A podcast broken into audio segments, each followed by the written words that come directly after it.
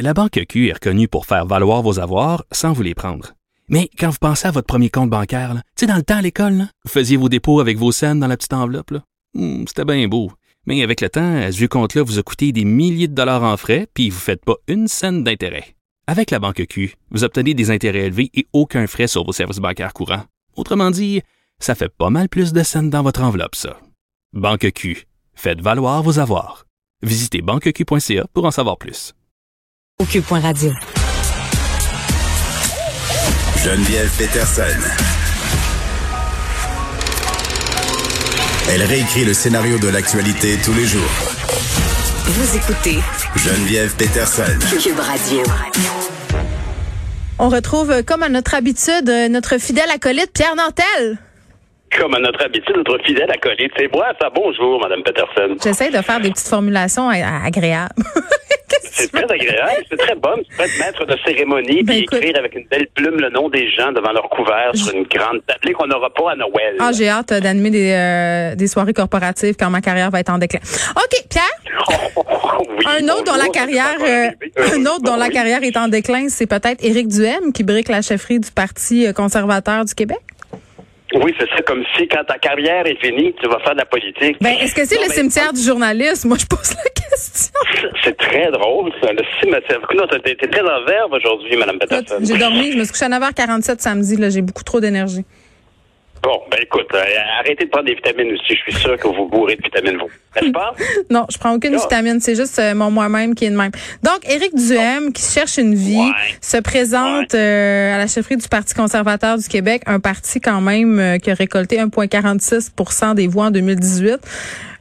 On s'entend. Bon, je, je sais pas. euh, écoute, on dirait que j'oriente mon intro, mais quand même, là, euh, lui, il est populaire, Éric Duhem. Il a 77 000 abonnés sur Facebook.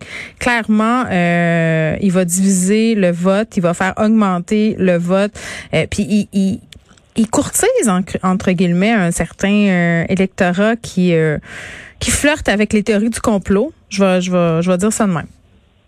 Ben, tout à fait. Puis, mais je te dirais que, premièrement, c'est une aubaine. Pour le Parti conservateur Ben, du Québec, c'est une aubaine d'aller chercher quelqu'un qui, a qui a quand même la, la, la stature, on, on peut mettre en guillemets, en italique si on veut. C'est leur Nantel. Très connu.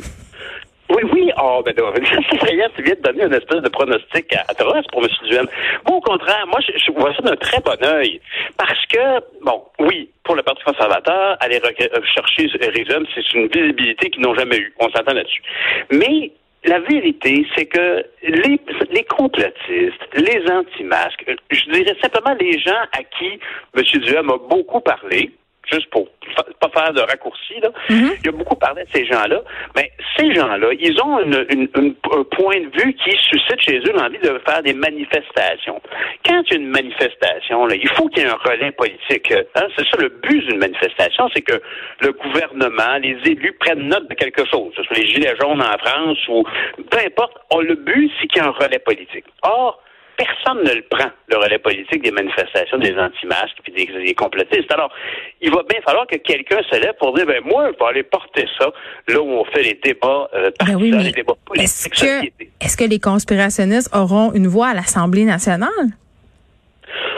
Ben, si c'est le cas, ben c'est parce que effectivement, ce point de vue-là est très répandu dans la circonscription qui aura choisi cette personne-là. On peut le déplorer, on peut trouver ça triste, mais c'est quand même ça. Là, je, regarde, mettons, il y, a- du monde qui représente toutes sortes d'affaires. On, on pense toujours que dans les élections, essentiellement, c'est les grands partis qu'on connaît qui présentent des candidats, mais il y en a de tous les gens. Regarde, j'ai pris au hasard la circonscription de Jean Talon. Alors, tu as le Parti conservateur du Québec, justement, on parlait, tu as le Parti québécois, mais tu aussi le Parti citoyen au pouvoir du Québec. Ça c'est Maxime Bernier, c'est ça?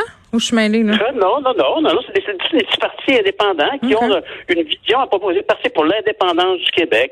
Euh, t'as euh, le Parti vert du Québec. T'as l'équipe autonomiste. Ça, C'était dans la circonscription de Jean Talon, qui est justement dans la région de Québec. Il y a, ben, on se souviendra, il y avait le Bloc Pot. euh, Il y avait, il y a- alors, la- le parti euh, marxiste-communiste, etc. Donc, marxiste-léniniste, pardonne-moi. Alors, toutes ces visions-là, si effectivement, il y a des gens qui pensent comme ça, comme Adrien Pouliot, ça c'est la partie conservateur du Québec, mais s'ils pensent de la façon que M. Euh, monsieur, euh, Duhem les a harangués au niveau complotiste, au niveau anti-masque, contre les mesures sanitaires et tout ça. Attends, il parle, attends un peu, là, il parle d'extrémisme sanitaire, là. Il va pas avec le dos de la cuillère quand même, là. Puis il a dit des choses extrêmes, là. Il a dit que Daniel Mécan, ex-ministre de la Santé, M. Legault, seraient peut-être des criminels devant un tribunal dans d'autres pays. Je veux dire. Ben justement, le temps qu'il n'est pas dans, le, dans, dans, une formation politique, il peut dire tout ce qu'il veut. Il est dans les, les bas-fonds du débat. Hein? Il n'est pas dans la. Oui, mais il y a, il y a une portée quand même très grande. Tu sais, c'est les ben bas-fonds, je dirais pas jusqu'à dire ça, là, les bas-fonds. Ben, ben, en tout cas, c'est justement, tu as bien raison de souligner que j'ai prononcé ces mots-là parce que c'est bien, ça peut sembler prétentieux de ma part de croire que le débat qui est valable n'est que celui qui se présente à l'Assemblée nationale ou à la Chambre des communes. Hmm. Mais c'est ça le système dans lequel on vit. On ne vit pas dans une société anarchique. On a un système politique qui, qui donne le mandat à des gens de représenter ce que l'on croit. Puis la majorité des gens qui pensent de telle ou telle manière qui gagnent une élection a sa voix au Parlement. Alors, tant mieux si ultimement ils sont représentés politiquement, ça va limiter le bruit en dehors débat peut mener à quelque chose, sinon ben, je suis vraiment pas sûre de ça. Moi, Pierre, euh, je vous soulignais quand même euh, que Duhem, il va pas rafler si facilement que ça le vote des complotistes. Là, on a Stéphane Blais, euh, qui est toujours à la tête justement de citoyens au pouvoir, qui sont soutenus par Alexis Cossette-Trudel, Dan Pilon. Donc, tu sais, la coupe, quand même, n'est pas gagnée pour M. Duhem. Puis moi, je réitère ça, là, je trouve ça quand même assez inquiétant qu'une personne des médias endosse de telles théories et flatte les gens dans le sens du poil pour aller chercher des votes. Mais écoute donc, ça, c'est juste moi. Pierre, on se retrouve demain. Merci tout le, merci tout le monde. Oui, merci tout le monde d'avoir été là. Je vous laisse avec Mario Dumont et Vincent Dessoureau. À demain, 13h.